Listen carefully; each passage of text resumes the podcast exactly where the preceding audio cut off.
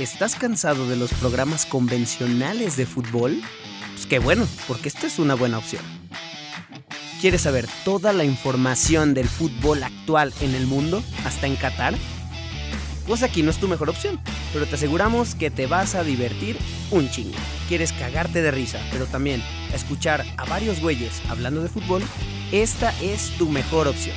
Una plática de fútbol entre compas. Bienvenidos a La Recta todos los jueves por Spotify y todos los lugares a los que nos invitan.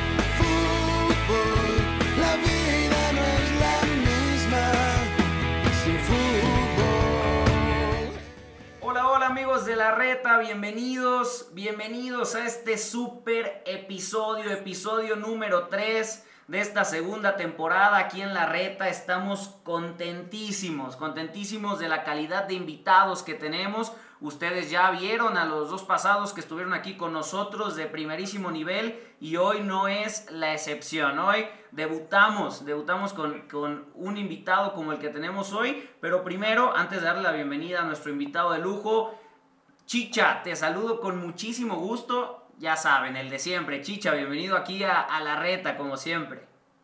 ¿Qué tal, Jorge? No, al contrario, el gusto es mío compartir un episodio más contigo, con los invitadazos que siguen llegando semana tras semana.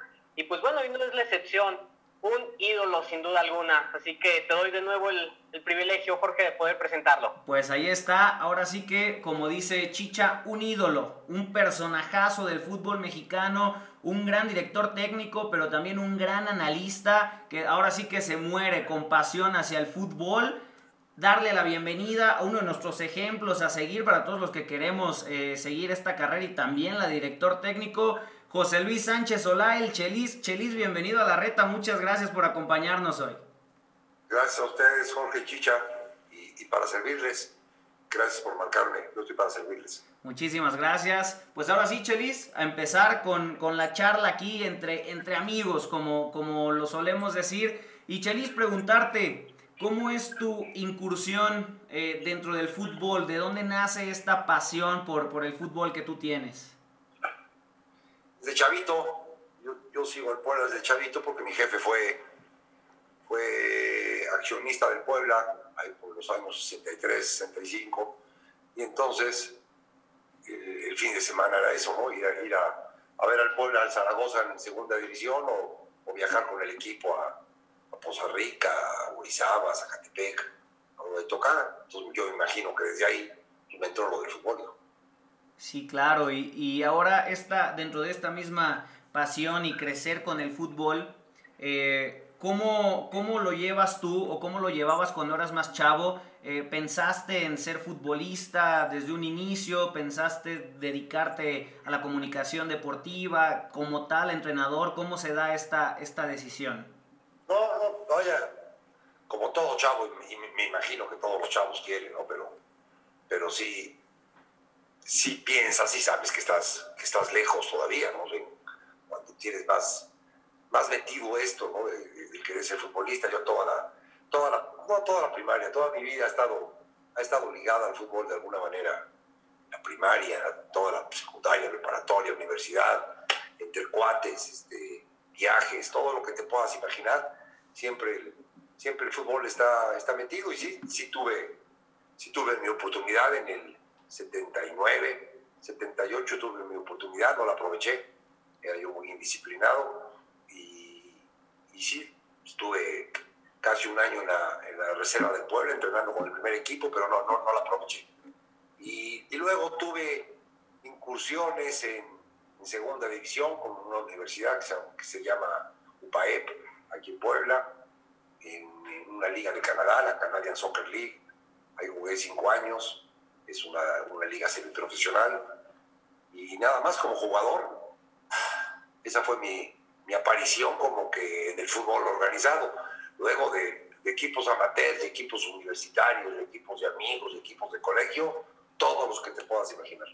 Sí, claro, como, como lo comenta Chelis, yo creo que es la pasión de muchos al principio, ¿no? Y por distintas formas, eh, ya sea por, como lo comentas, indisciplina, porque simplemente tenemos dos pies izquierdos aquí como, como el Chicha y su servidor, pues no se puede, ¿no? Pero al final es intentar seguir en esto y Chicha... No, el, chiste, el chiste no es tener dos pies izquierdos, porque mira que hay, que hay mucho jugador que destaca y que tiene dos pies izquierdos, pero tiene la cabeza derecha. Sí, claro. Y la mentalidad... Entonces hay, que, hay que tener la cabeza derecha, los, los pies y no importa cómo ustedes.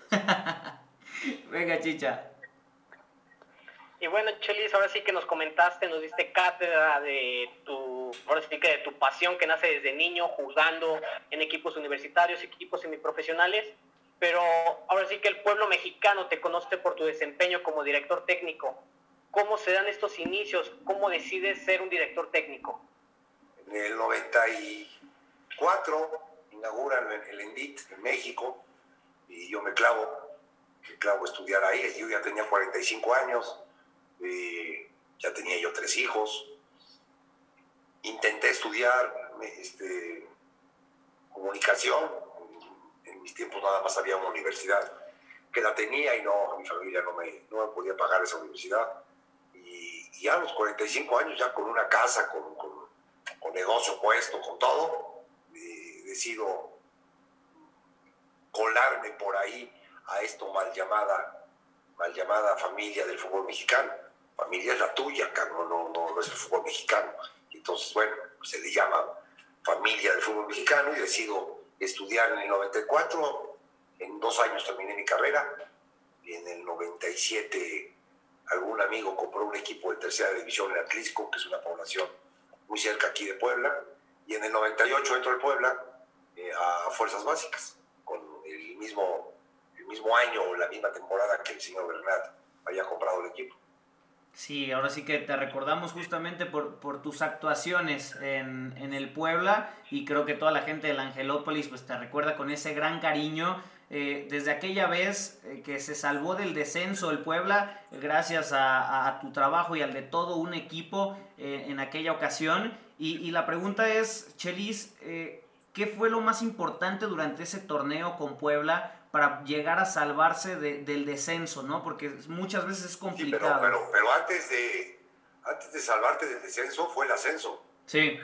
El... Del, del, 2006 al 2007, que es cuando me dieron el equipo a mí, este, lo ascendimos. Eso fue, eso fue un milagro. Sí, claro. Que, porque el equipo estaba hecho para no descender a, a la, a la segunda. A la, división de abajo. Para eso estaba hecho el equipo. Esa era ese era lo que me había encargado el dueño, nomás no, no lo desciendas, manténlo en, en la liga de, de ascenso y, y, fuimos, fuimos campeones. Entonces el equipo, que es el mismo equipo de ahorita, este, pasó un año, se mantuvo conmigo, luego en el segundo año, en septiembre me corrieron y en diciembre me volvieron a contratar y había que hacer 27 puntos, estaba muy difícil salvarte. Habían sido cinco torneos malos y entonces había hacer 27 puntos. Y otra vez convoqué a los a 16 de los 18 que habían ascendido. Llegó Davino, llegó el Pelón Acosta, llegó Sorno, pero, pero llegaron a integrarse a lo que ya había. Ellos no pusieron sus reglas. Ellos llegaron y se integraron porque, porque al final de cuentas los que merecíamos, si puedes merecer fracasar, pues, si tienes algún derecho de fracasar, éramos nosotros, que es lo, los que lo habíamos ascendido. Y de esta manera, sí logramos hacer los 27 puntos, que ya estábamos salvados con los 27, pero también te daba derecho a la liguilla. Y entonces fue la primera vez que entramos a una, a una liguilla. Y supongo, Chelis, que, que la presión, no, no me dejarás mentir tú, si es eh, lo contrario, eh, la presión es más fuerte cuando se está peleando por descender que luchar por un campeonato, como nos decíamos. Claro, nos decías. no, claro. No, eh, cuando juegas por el descenso, que lo he jugado muchas veces, todo se magnifica. ¿no? La derrota se magnifica, claro. el triunfo se magnifica, el no pago se magnifica, las primas se magnifican, cualquier problema del entrenamiento es grande, todo, todo es más grande, porque no sabes si vas a regresar ahí. O sea, no, no, no lo tiene seguro, nada tiene seguro, cabrón. Y entonces, este, sí es muchísimo más difícil. Sí. ¿Por qué? ¿Por qué? Porque el fútbol mexicano premia a los de arriba, pues como los premian, primero con liguilla, luego si pasas a cuartos, si pasas a semifinal, pero a los de abajo no los premia. O sea, este, eres último y te vas de adiós, cabrón. Y sí hay mucha diferencia entre, entre la MX, bueno, había mucha diferencia entre la MX y el descenso. Si era como, claro, como, como ir al bote, ¿no? Si te regresar, como si regresaras al bote después de haber estado en el bote. Sí, claro. Y, y como lo comentas, ¿no? Diferencias y, y muy complicado. Y ahora, algo que te caracteriza mucho, Chelis, es eh, la mentalidad que tienes como persona y la mentalidad que tienes como entrenador. Y, y la pregunta va en qué tan importante tú como director técnico es para poder plasmar a tus jugadores eh, una, una buena motivación, un buen aspecto mental, una mentalidad eh, ganadora para poder salir de eso. ¿Qué, qué, qué es lo más importante de esa parte? ¿Cómo se logra como Yo- entrenador? Yo, es que el técnico, como tal, no, no, no lo es tanto. No lo es tanto porque, mira, te rodeas de gente más capaz que tú, que sabe mucho de fútbol. Y entonces ya esa, esa parte como que te la van diluyendo. Este, trabajas con futbolistas profesionales, no, no, es, no, no estás en, en formación. Entonces esa parte te la están diluyendo. Y el verdadero trabajo del técnico es administrar para la mejor, para la institución, este, 25 voluntades y luego administrar a tu cuerpo técnico, que también tiene una voluntad, y administrar al dueño, cosa que es lo más difícil de todo. O sea, el convencer y administrar y, y- sacar lo mejor de, de- cada puesto de pantalón largo, créeme lo que es lo más difícil, porque hay, pues hay muchos egos, hay muchas vanidades, hay quieren siempre el foco, cuando en verdad el foco se lo tienen que llevar los jugadores. Y entonces, esa es mi, esa es mi chamba, esa es mi chamba. Y antes de, de estar en estas andanzas, hombre, fui, fui industrial, fui comerciante y, también traté con mucha gente, este, fui líder de muchos proyectos. Entonces, al final de cuentas, son personas las que tú lidereas. Entonces a mí no, a mí no se me hizo la, la gran cosa el llevarlo de otro lado a la cancha. Yo no tuve cancha, yo no, yo no les podía platicar de la cancha, yo, lo- yo les platicaba de vida, hijo. Yo no de cancha no, porque no, no había yo tenido cancha. Y ahí está, y ahí está lo importante y la clave de, de ser un líder, ¿no? Un líder nato en cualquier ámbito, como nos decías en tus trabajos anteriores, y poderlo plasmar a- ahora como director, director técnico cuando no tienes ese respaldo de haber jugado, ¿no? De estar en, en la cancha y poder transmitirlo. Y justamente con eso, Chicha, vamos a, a la siguiente pregunta. Claro que sí, Jorge. Pues ahora sí, Chelis nos nuevamente nos cuenta sobre este equipo de Puebla que lo logras ascender. Ahora sí que se salvan del descenso, clasifican una liguilla que parecía casi imposible. ¿Cuál consideras tú que es la clave precisamente de un liderazgo como director técnico? Que todo mundo comulgue con tu idea. Y a lo mejor al principio te dicen que sí. Si el resultado no se da, es cuando empiezan las desconfianzas. Y aquí, el primer partido lo perdemos en Monterrey 4-0 o 5-0. El primer partido de esta danza. Pero a mi manera de ver, hicimos un gran partido contra el mejor Monterrey de todos. Era, era, un Monterrey de Bucetich que verdaderamente jugaba muy bien. Y, y- al fin, y, en el transcurso del torneo, el siguiente partido ya lo ganamos. Y ahí empezamos a sumar. Pero el jugador se va convenciendo de que esa puede ser la manera. Eso número uno. Número dos, que la directiva no se metía conmigo. Me ayudaba en- todas, las, en todas las cosas que hayan día a día. Me ayudaban, no se metían. Yo tenía una junta con ellos los lunes, les explicaba qué había hecho el fin de semana y qué iba yo a hacer esa semana. Si había alguna discusión, se, se discutía ahí, pero salíamos todos de la junta convencidos a ver en qué caramba me ayudaban para, para que lo que habíamos platicado se pudiese dar el fin de semana. Y entonces, al final, alguno por ahí sacó la palabra, es que Chelis este, tiene secuestrado al equipo. Bueno, si lo quieres ver así, sí, mejor velo como que me, empoderas tú en el equipo y el jugador solamente ve la salida del chelis, no ve la salida del directivo, la salida del representante. Mil salidas siempre el futbolista está buscando. Si solamente ve la salida del técnico, entonces se mete a ese carril y es muy fácil que de todos los objetivos que tiene el futbolista, porque tiene muchos, menos el equipo, algo te pueda regalar para el beneficio del equipo. Si lo ve de esa manera, si no lo ve de esa manera, él se sigue con su objetivo y lo tuyo, que es el institucional, pues vale absolutamente gordo.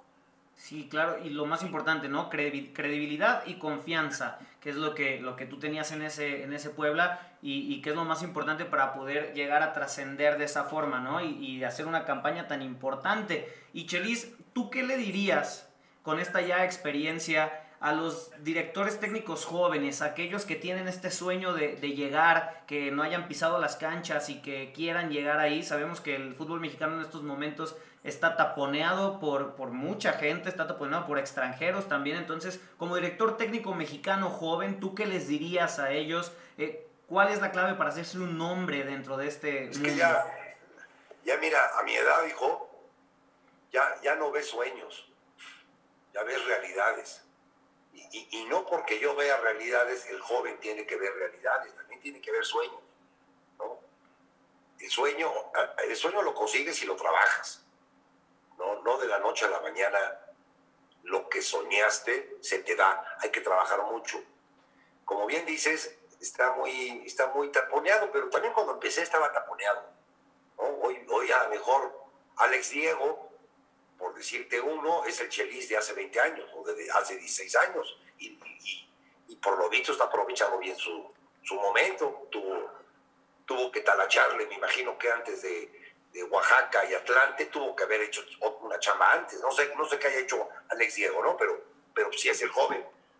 Yo, a los, a los que me preguntan, y que hay muchos chavos estudiando para director técnicos y todos quieren dirigir en MX es imposible que dirijan en, MX. ¿Por qué? Porque hoy en día hay un Alex Diego, no sé quién fue antes de Alex Diego, igual fue Rafa Puente, y, y, no le ha ido muy bien últimamente, entonces se cierra mucho esto.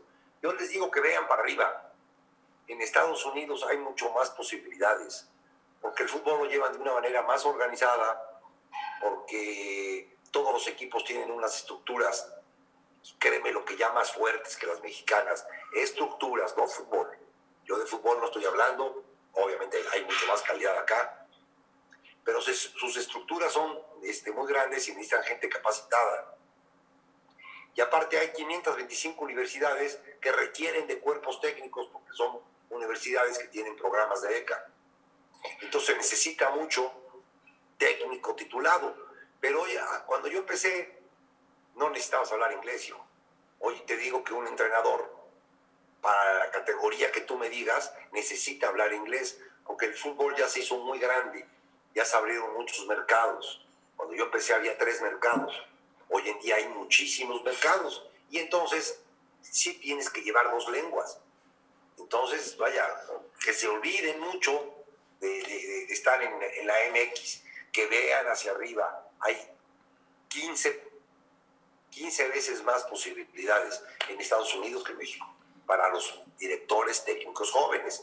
Con la cosa que los que organizan esto, los americanos, que lo que les sobra es dinero, les falta ideas, no tienen ideas de soccer. Pero ya se dieron cuenta que necesitan embarrarle a su fútbol el toque latino. ¿no? Ya el toque sajón lo ha hecho demasiado cuadrado y se han dado que el toque sajón no les da el espectáculo para sus negocios. Necesitan, el, el, ya sabes, el, el, airecito este latino y eso obviamente lo da un técnico latino. Sí, que es lo que está pasando en estos momentos con eh, Barros Esqueloto, con Matías Almeida, todos estos eh, latinos que van a plasmar. Alonso, el, el pareja. Sí. Cuando yo estuve en Chivas, habíamos dos, dos latinos. Hoy hay siete ya y cada vez van a recurrir más a los latinos, porque es lo que les está haciendo falta. Claro, y es lo que va a ser el crecimiento y de acuerdo, las estructuras muchísimo mejor, eh, porque tienen un gran ejemplo de sus ligas de fútbol americano, de béisbol, de básquetbol y la estructura eh, así lo genera, ¿no? Y, y, es un, es, y es un país y es un país que el soccer está pasando a ser de los primeros deportes, más allá del americano y del béisbol. El soccer, todas las, todos los colleges, todas las high school, es el deporte que más, más practican en sus colegios, en hombres y en mujeres. Y entonces se necesitan técnicos hombres y mujeres.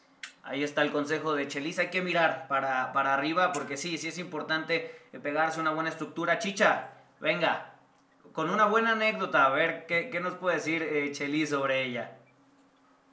Claro que sí, Jorge Chelis, pues ahora sí que a nosotros nos gusta mucho meternos a este baúl de los recuerdos. Recordamos aquel partido de cuartos de final de la Copa MX entre el equipo de Correcaminos contra Tijuana. Correcaminos mete el 5 a 4 después de remontar un 4 a 1. Y ahora sí que todas las cámaras se fueron enfocadas a ti por la manera de celebrar, salirte del área técnica y irte a celebrar con tus jugadores. Comentarte, Chelis, nos gusta todas estas historias detrás de cámaras ¿Qué pasó por tu mente cuando llegaste a abrazar a tus jugadores? ¿Qué les dijiste? Y luego, eh, bueno, Fue, mira, quitando, quitando el ascenso del Puebla, fue mi época más, más feliz en Ciudad Victoria. Yo, yo, era, yo era feliz en Ciudad Victoria y a lo mejor la gente dice que como en Victoria, era, para mí era una gran ciudad, una, un trato me daba todo el mundo, me daba un trato de, de, de marqués, este, lo que quisiera yo me lo ponían al otro día y y era una ciudad muy golpeada, una capital muy golpeada por, por todos los problemas de violencia que había. Y, créeme lo que desde que llegué, los ocho meses que llegué, no se, no se habló de un degollado, no se habló de una bomba, no se habló de granadazos o de balaceras en las calles. Todo el mundo estaba metido en fútbol, el estadio se llenaba, todos los partidos. Y, y este era un gran equipo, ¿eh? porque aparte de, aparte de todo esto, la directiva me hizo un gran equipo, lo que le pedía yo me lo daba en cuanto a jugadores. No teníamos suerte en la liga. Los equipos nos venadeaban en la liga.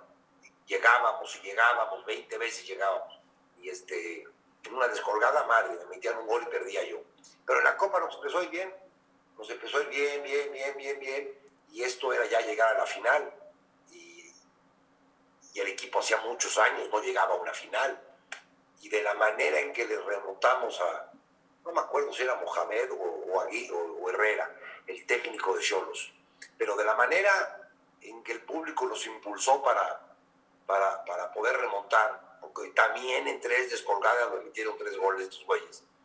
Y, pero el equipo siguió jugando para adelante y para adelante, el último defensa siempre estaba en media cancha, y entonces esto hacía que el, el bloque estuviera más cercano a la portería rival.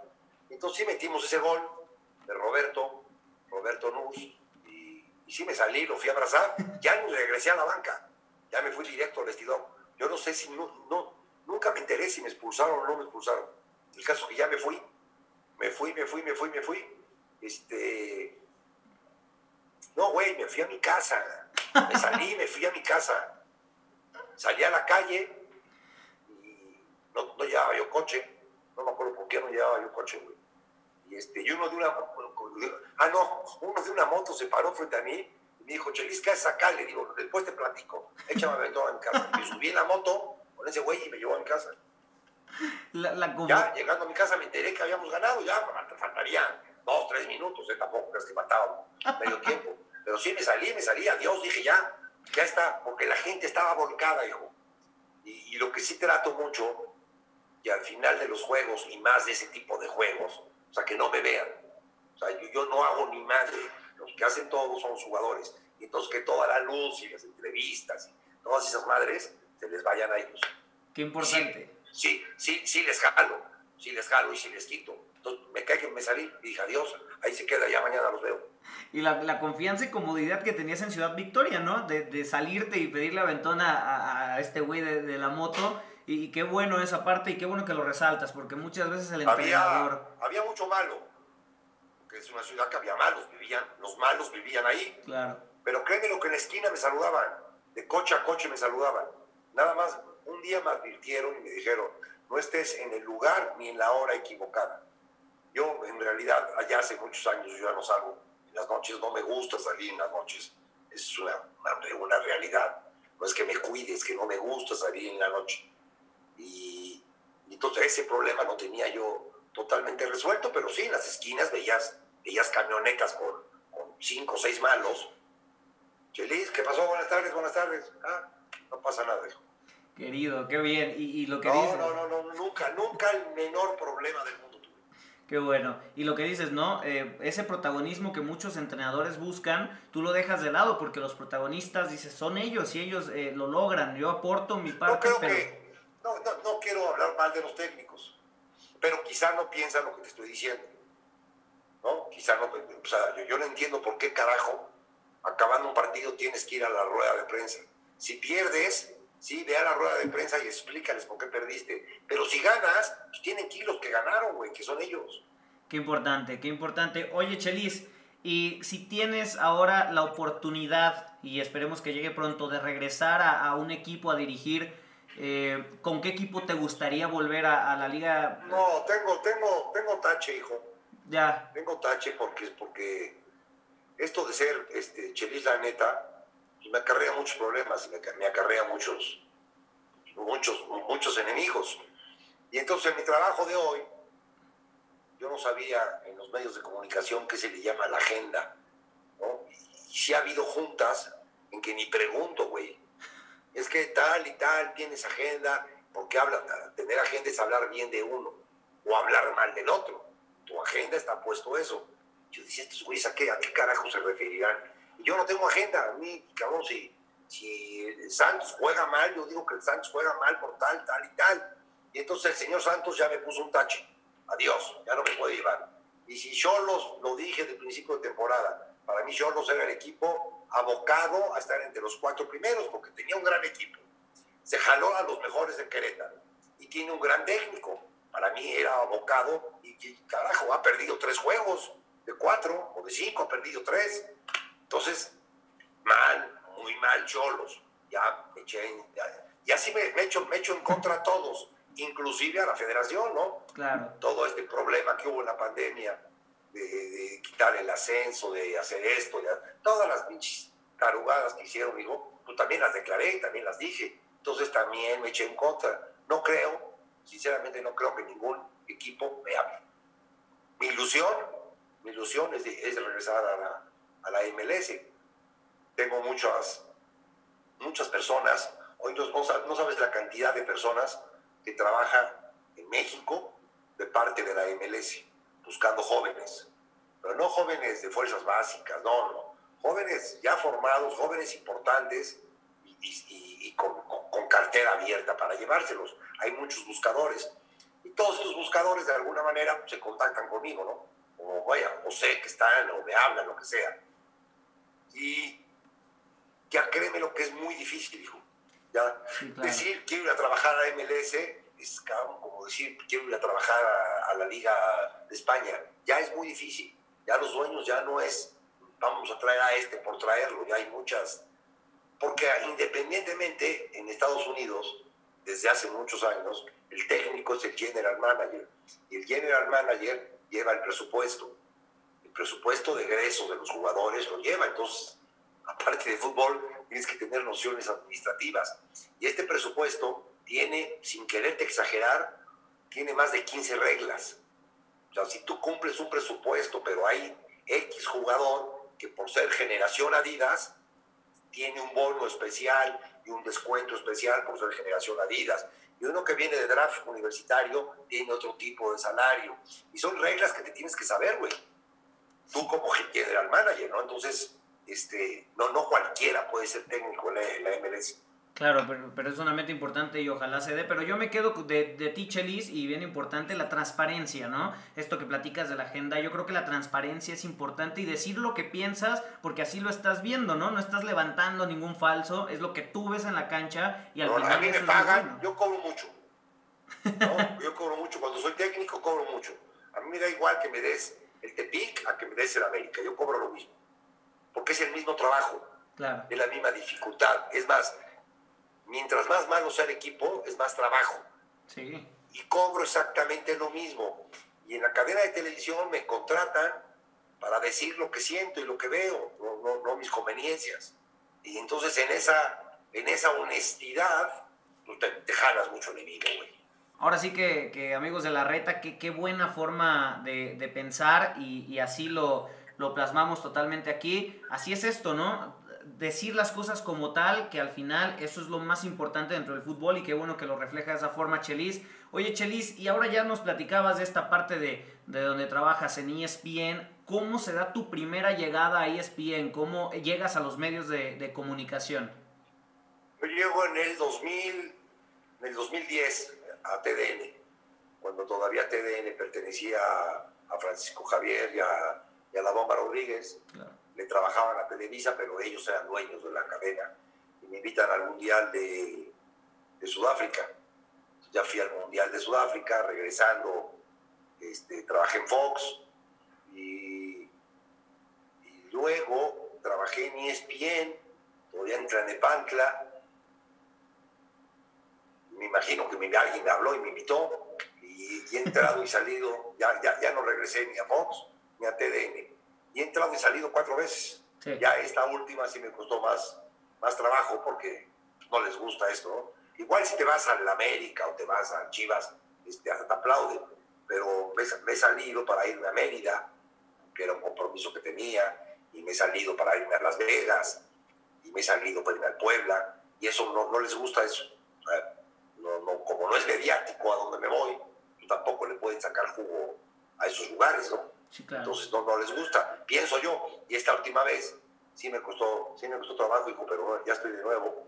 Este, y, y la verdad, aprendiendo, hijo, estoy en, en cursos de, de periodismo deportivo, estoy escribiendo mucho en esta, en estas 155 días que llevamos así, he escrito mucho y, metiéndome al tema, ¿no? Metiéndome al tema porque sí tienes que estar, tienes que estar más allá de, de que, si, que tu cara venda o tu imagen venda, tienes que llevar argumentos. Claro. Y estos argumentos solamente los puedes llevar bien puestos o bien plasmados, este, estudiando, güey, y sabiendo, y sabiendo cómo decirlos y a qué horas decirlos. Oh, Porque tú ves a los conductores y dices que cuates son, ¿no? Ah, son cuates y se hacen, güey, ¿no? El cabrón, el conductor va por ti y, y no, por, no porque sea tu cuate va a dejar que su encargo del programa de ser el conductor se vea mal.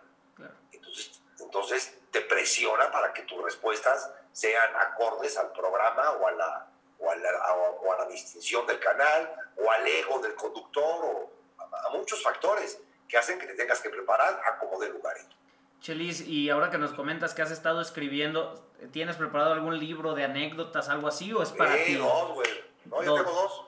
Sin querer tengo dos ya. Venga. Uno, lo- lo- uno ya lo tenía desde enero, febrero, se lo di a la imprenta. Se llama una eh, ficticia, una, una editorial que se llama Editorial Ficticia, que tiene una colección de, de- de libros de, de fútbol.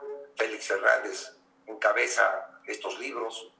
Y entonces dentro de la colección me, me metieron a mí. Y vino, la, vino el coronavirus, vino la pandemia, imagino que pararon pero ya me habló hace hará cosa de 21 días ya tenía ya, ya me enseñó ya me enseñó un libro ya me enseñó la portada ya me enseñó la- la contrapasta ya me enseñó todo ya lo tengo pero en esta eso es la historia eh, yo, yo a los jugadores y al, y al público me comunicaba con ellos siendo técnico lo, lo fuerte de la comunicación o el acento más, más pronunciado, yo tenía una columna en diferentes periódicos aquí de Puebla. Y entonces la suma de todas esas columnas en este Puebla del 2008 al 2010 es una recopilación de estas columnas, ¿no? De, de- de- de lo que le iba, les iba yo diciendo y cómo se los iba yo diciendo. Y el segundo que hice ahorita en la, en la pandemia, que ya también lo terminé, es de mi lado se llama a la limón. A la limón es un, término taurino en el cual tú agarras el capote de un lado y otro güey agarra el capote del otro lado y los dos torean al mismo toro. A la limón se llama, ¿no? Y, y yo, yo, yo, yo ca- capitul, capitul, capitularizo eh, desde que empecé hasta que salí del Puebla, en cinco diferentes capítulos. Pero me hago, me hago acompañar de Isidro. Isidro es mi hijo, es, psicólogo, fue, bueno, eh, fue jugador, luego fue psicólogo, luego fue mi auxiliar. Este, luego él, él siguió sacando licencias, siguió haciendo maestrías en, en psicología, y entonces él eh, le mete nombre a los capítulos, todo de fútbol, pero en cinco diferentes temas. Y entonces la combinación de los dos hace este libro. Pues ahí está. Se llama, se llama Ana Limón, ese ya está, ese es más casero, porque pues, no había imprentas, no había nada, y entonces me instalé una pequeña imprenta aquí en tu casa, y ese lo estoy sacando yo. Mira, ya está, pues habrá... Van a salir, van a salir los dos al, al mismo tiempo. O sea, hay que esperarlo en cuanto... Gemelitos. Gemelitos los dos, en cuanto estén, eh. vamos a pedirlos con mucho gusto. Ahí está, amigos de la reta. Yo, yo, lo hago porque verdaderamente tenía yo una gran necesidad de hacerlo. Y, no es porque desamarre en la tierra, me lo quiera yo llevar para el cielo, hijo, pero, pero hay dos personas que necesitan mucha ayuda. Yo no lo voy a vender, ningún libro lo voy a vender. En cada libro va a venir la cuenta de estas dos personas, que este, las conozco hace mucho y están muy jodidas y, entonces, si tú, tú quieres un libro, tú me escribes, me das tu dirección y yo te lo mando. Ahí va a venir el papelito, te pasas a un Oxxo, si le quieres depositar 10 pesos, 10 pesos, si le quieres depositar un millón, le depositas un millón. Es para estas personas, yo no, yo no quiero absolutamente nada. Y sé que me van a faltar libros. Qué importante, Chelis, y qué bueno que lo mencionas, amigos de la reta, aprovechando eh, que este jueves ya tenemos, hoy jueves eh, que lo están escuchando ustedes, si quieren pedir un libro a Chelis, mándenos un mensaje a nosotros también a la reta, nos contactamos con Chelis y lo hacemos si lo quieren tener, que vale mucho la pena y sobre todo la causa. Yo me encargo de hacérselo llegar a su casa. Muy bien. Eso, eso va a ser mi encargo. Ahí está. Quiero un libro, dame tu dirección, te lo hago llegar y ya en tu conciencia está si le depositas o no lo depositas. Perfecto, perfecto. Ya está. Ahí está, ya, ya lo dijimos, Chelis. Muchas gracias por eso. Eh, para que amigos de la reta, quien lo quiera pedir, ahí está. Chelis, eh, en esta parte, ¿cuál ha sido la complicación más grande que has tenido de incursionar a los medios de comunicación? Ya nos platicabas adaptarte a esto de las agendas. No, no, no, no, ni le busques. Fácil, ir a México. Eso. ¿Tú, tú de dónde me hablas? De León. Ah, no, yo, yo estudié en México, güey, trabajé en México, de chavo. Me encantaba México, a mí México siempre me había gustado, porque nunca la había yo visto la boca lobo. Pero en estas idas a México, últimas, de los últimos tres años, ya le vi la boca lobo dos veces. O sea, ya de pistola y cosas, me da mucho miedo. Lo complicado para mí es, este, es ir a México. Es lo más, es lo más, puta, eso sufro. Ahorita. Entonces, entonces, entonces, eh, porque una vez que me siento ahí, créeme lo que se me olvida. Se me olvida que estoy en un programa de televisión y que igual me están viendo 10 personas o 10 mil, no sé cuántos nos vean. Se me olvida. Yo, yo platico como ahorita contigo. Así platico. Sí, sí, sí. Entonces igual subo la pierna o sin querer se me sale una grosería. Este, ahí sí sé que no puedo fumar, pero si tuviera yo mis cigarros juntos, prendería yo un cigarro. O sea, lo hago de la manera más natural. Sí me preparo más porque también el canal se prepara más. Antiguamente tú podías llegar al programa con 15 minutos de anticipación. Mm. Yo no me maquillo.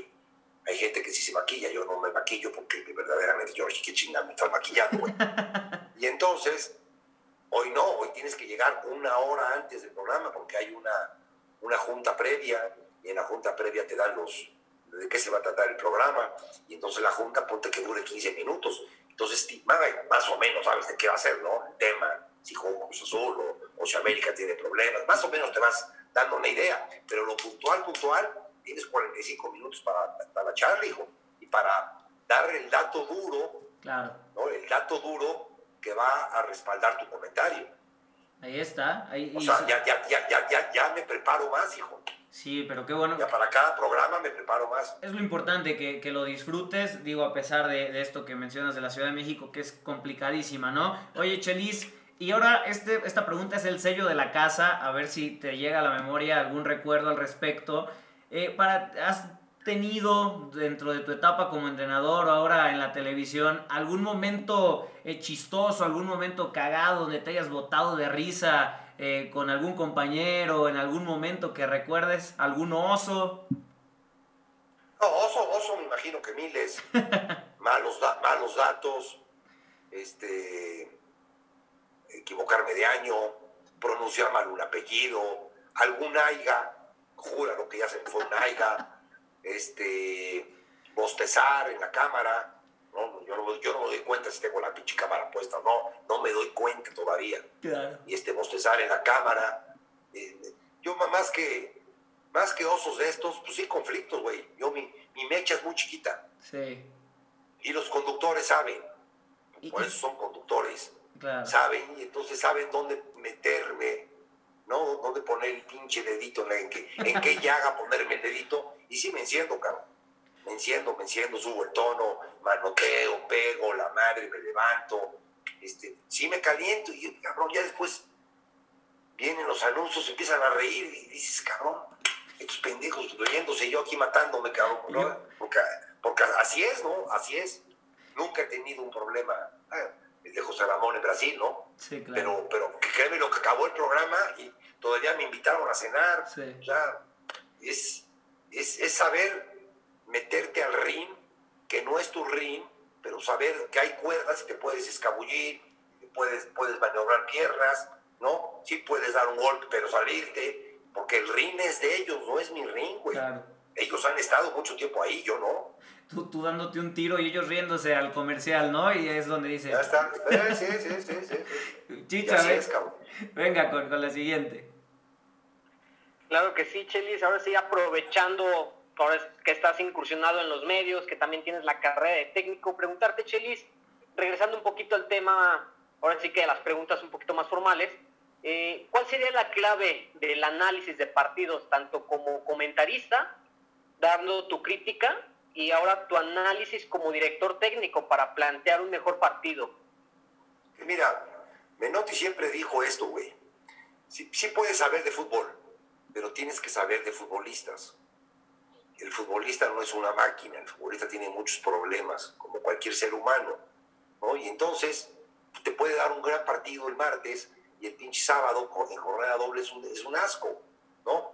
Y, y- y tú lo ves y dices, puta, este cabrón se la creyó y se subió a su ladrillo y mira lo que, qué mal, porque el martes pasado metió dos goles y ahora cabrón no burla un cono. Sí, güey. ¿Y ¿Qué pasó el miércoles? ¿Qué problema tuvo con su novia, con su esposa el jueves?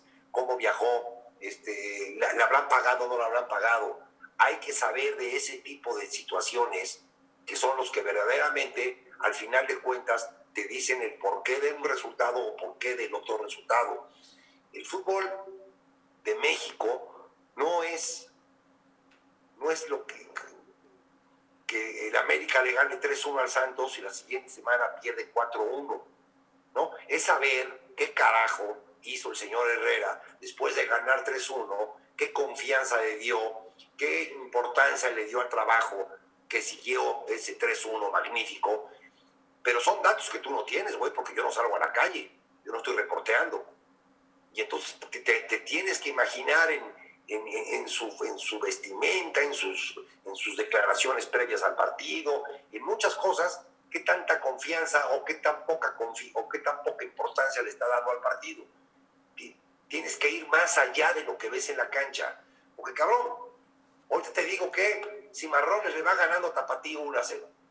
¿no? En la inauguración de la Liga Expansión, que aquí la tengo enfrente, ¿no?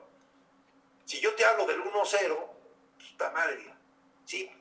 ¿Con quién está jugando Chivas? ¿Qué promedio de edad tiene? ¿Cuántos jugadores de importancia tiene Cimarrones que no las tiene Chivas? Es la alineación de Chivas. Guerrero, Reyes, Sepúlveda, Rubalcaba. Usted dices, cabrón, ¿quiénes son estos chavos, hijo?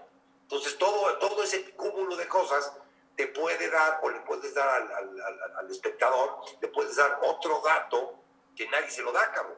Claro. ¿no? Que esa, esa es mi pinche tarea. Decir ganó 2-1 porque este cabrón se entró y el otro se levantó y remató de cabeza, todos lo vimos. Pues eso todos lo vimos, cabrón, ¿no? Como, como, como entras al vestidor al medio tiempo y, le- te llega un auxiliar y te dice, fíjate, cabrón, que por la derecha nos están llegando y nos están toda la-". Sí, cabrón. La que vende semitas en el estadio también ya vio eso. Dame la solución, no, no me digas el problema. El problema ya lo vimos todos.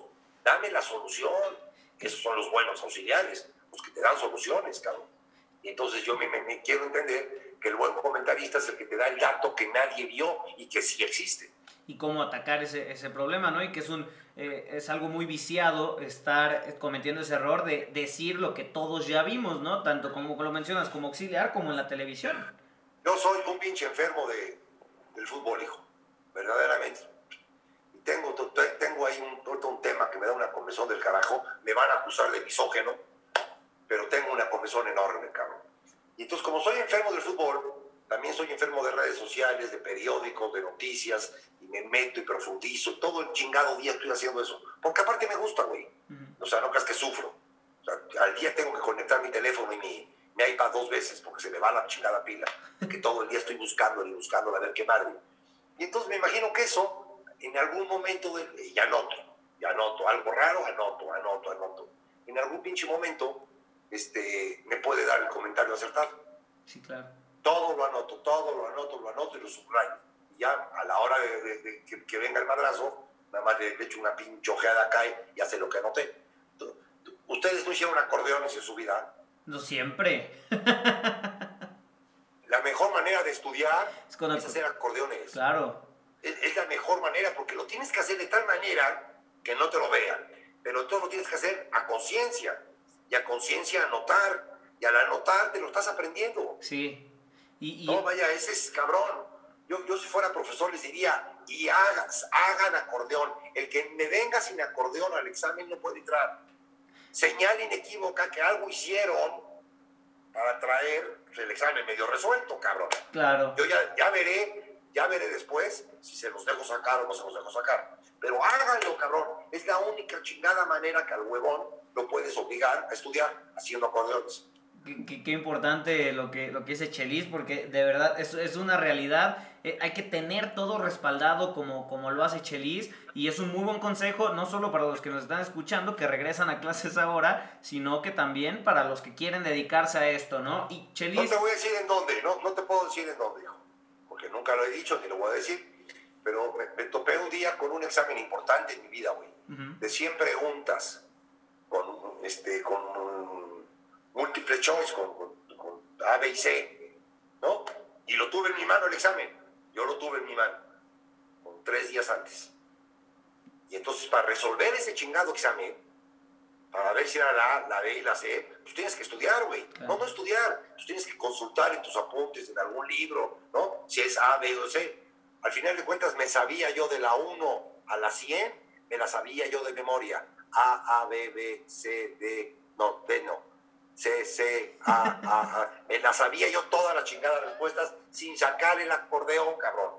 Y al leer la pregunta, como decía que sea A o B, no, A, A, B, B, B, la pinche cancioncita, esa A, cabrón, a la mierda, A. ¿No? Sí, cabrón, saqué 10, saqué 10. Ahí está. Y no me la creía, el pinche profesor no me la creía. ¿Cómo sacaste 10? Bueno, cabrón, ahí está, me viste sacar acordeón, me viste hacer algo, soy brujo, la, ya está, ponme 10, saqué 10, le pones 10. La magia, la magia de prepararse antes y, grabárselo hasta con canción incluida. Aquí el Chelis dándonos exclusivas sin censura, amigos, en la reta, que es lo que siempre disfrutamos. Chelis. No, no, pues, es, buena, es buena cosa esa. ahí entendí después de muchos años que es bueno hacer acordeones. Sí, claro. Muy bueno, muy bueno, muy bueno. Nosotros te mentiríamos si te dijéramos que nosotros no tenemos aquí un acordeón para preguntarte, ¿no? Porque tenemos que estar preparados. Claro. Y tener un respaldo. Que tuvieras, una que tuvieras una entrevista de memoria. No, pues, y si así se nos va. No, no, no, tienes que pues, saber este güey qué hace, dónde estuvo, qué año, la madre. Ya te metes a investigar y lo anotas. Eso es un acordeón, güey a todo, a todo dar lo que nos dice Chelis, una persona a toda madre, estamos pasando lo de lujo. Chelis, ya casi para, para terminar, eh, tus planes, tus metas a futuro, ya sea como entrenador, ya nos platicaste de la MLS, sea como entrenador, como comentarista, analista, ¿qué tienes preparado, qué tiene preparado Chelis, además de todo lo que ha contado? Mira, ya, no es que me sienta yo viejo, ¿no? El, el, el domingo pasado que vinieron a comer toda mi familia, que ya se van a vivir a Vancouver, güey, este, de despedida, me puse una bermuda rasgada. ¿Ya sabes? Rasgada. Cabrón, y mis, nietos me veían como diciendo, pues cabrón, este es mi abuelo. Sí, cabrón. O sea, sí, me puedes ver joven, más ya me doy cuenta de muchas otras cosas. Yo necesito, de alguna manera, y de, alguna manera lo estoy haciendo, pero lo tengo que hacer más, lo tengo que potencializar más, de qué manera hago que, que el deporte eduque. Este chingado país, al que nos encanta vivir, ¿no? O mi ciudad, que me encanta estar. Si no entendemos que el deporte puede ser una gran oportunidad de escape para tantas y tantas cosas malas que hay, nos va a llevar pifas. Quizás a mí no, no, pues ya por mi edad, ya qué chingada me va a llevar pifas, pero volteo, cabrón, y vengo, veo ocho pinches escuincles nietos que tengo aquí a mi lado, digo, a ellos se los va a llevar el pintor. O sea, ¿por qué? Porque, porque nadie les está dando una oportunidad, más allá de que vayan al colegio, no vayan al colegio, más allá de eso, ¿no? O de tu capacidad económica, eso vale madre. Tienes que ir a la gente que pocas veces se voltea a ver a ella, los jóvenes, 34 millones de jóvenes hay en este pinche país es una cantidad exorbitante de jóvenes. ¿Qué carajo les vas a dar? Hay que dar, hay que darles deportes masivos. El que tú me digas. Atrás de, esto es un sacerdote, güey. Atrás de una pelota van correteando 10 o 15 güeyes que no van a estar en la violencia. Sí. Atrás de una pelota. O sea, no, no puede ir atrás de una pelota un cabrón con un desarmador, con un cuchillo, con una fusca ni madre van 10 o 20 güeyes a tratar de meter gol, a tratar de quitársela, a tratar de, ¿no? que el equipo gane, este, haces trabajo en equipo, o sea, el pinche deporte es una maravilla como para quitar tantas madres que hay en este país, empezando por mi ciudad, ¿no? eso es lo que, eso es lo que me, me, quiero abocar, más allá de si me sale una oportunidad o no me sale una oportunidad, me han invitado mucho a, a expansión, a esta liga de expansión, me invitaron mucho a Balompié, cada día, yo le, tengo, yo le tenía mucha fe a Balompié y cada vez veo que hoy, lo de lo de Ramón Ramírez es verdaderamente patético, cómo se tiene que salir antes, porque no ve el respaldo que tiene que tener un director deportivo. El fin de semana me tocó, me tocó hablar de los directores deportivos y carajo, exactamente lo que escribí, exactamente lo que hizo Ramón. Si no tienes herramientas, y nada más vas a ser el recadero del dueño, pues a la mierda ese pinche puesto. No, no, no tendría que existir si no te dejan explayarte. Entonces, bueno, pues esa es mi, esa es mi, tirada. De Centroamérica me han hablado. No, a Centroamérica no voy, ya, de mi casa no me muevo para ir a Centroamérica. No me habló ninguna selección. Si me habla una selección, sí iría, para que veas. sería una gran oportunidad de ir a un mundial. Y sí creo mucho en el, en el fútbol que hacen, que hacen en Centroamérica sí creo.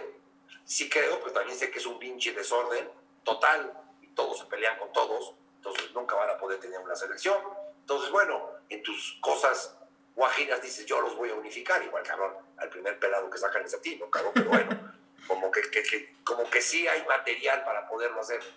Y si no, esto de los, esto de los jóvenes, hijo, que ya estuve, ya estuve en un proyecto, mano, que hizo, hizo la Secretaría de Gobernación, a nivel nacional, las 20 colonias más conflictivas del país, seleccionadas, ¿no? Desde Cabrón, desde el norte hasta Mérida, donde hay 20 colonias conflictivas.